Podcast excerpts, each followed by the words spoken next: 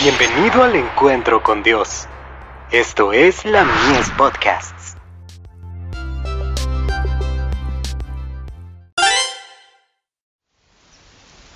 Cada día con Dios. La usina del universo. No temas, porque yo estoy contigo, no desmayes, porque yo soy tu Dios que te esfuerzo, siempre te ayudaré, siempre te sustentaré con la diestra de mi justicia. Isaías 41, verso 10. Jesucristo es el Maestro más grande del mundo. Yo he comprobado esta bendita verdad.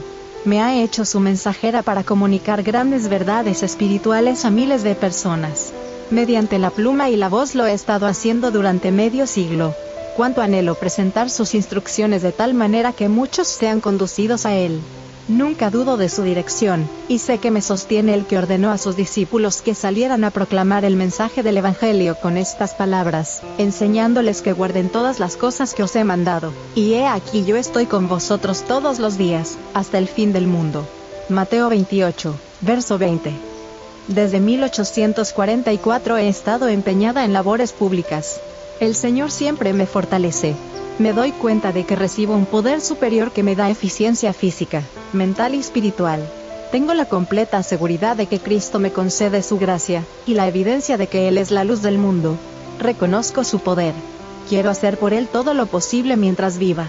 Deseo, con perfecta calma y confianza, encomendar a Dios el cuidado de mi alma hasta aquel día. Cuando termine mi trabajo aquí, entonces descansaré. El dormir en Jesús no me atemoriza. En la mañana de la resurrección lo veré tal como Él es. Alabo al Señor por el consuelo de su gracia.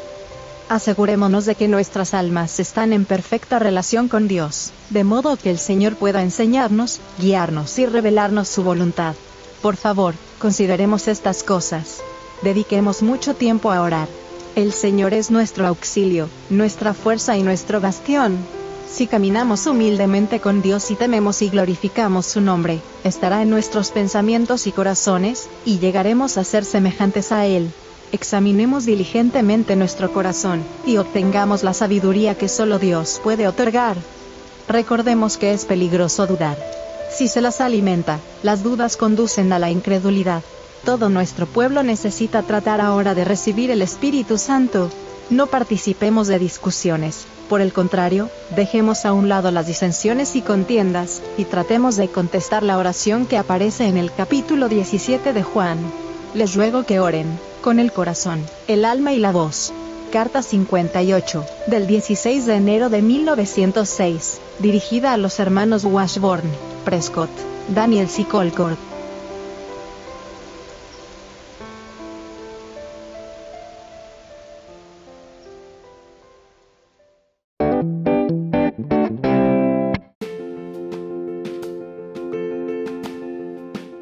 Visítanos en www.ministeriolamies.org para más contenido.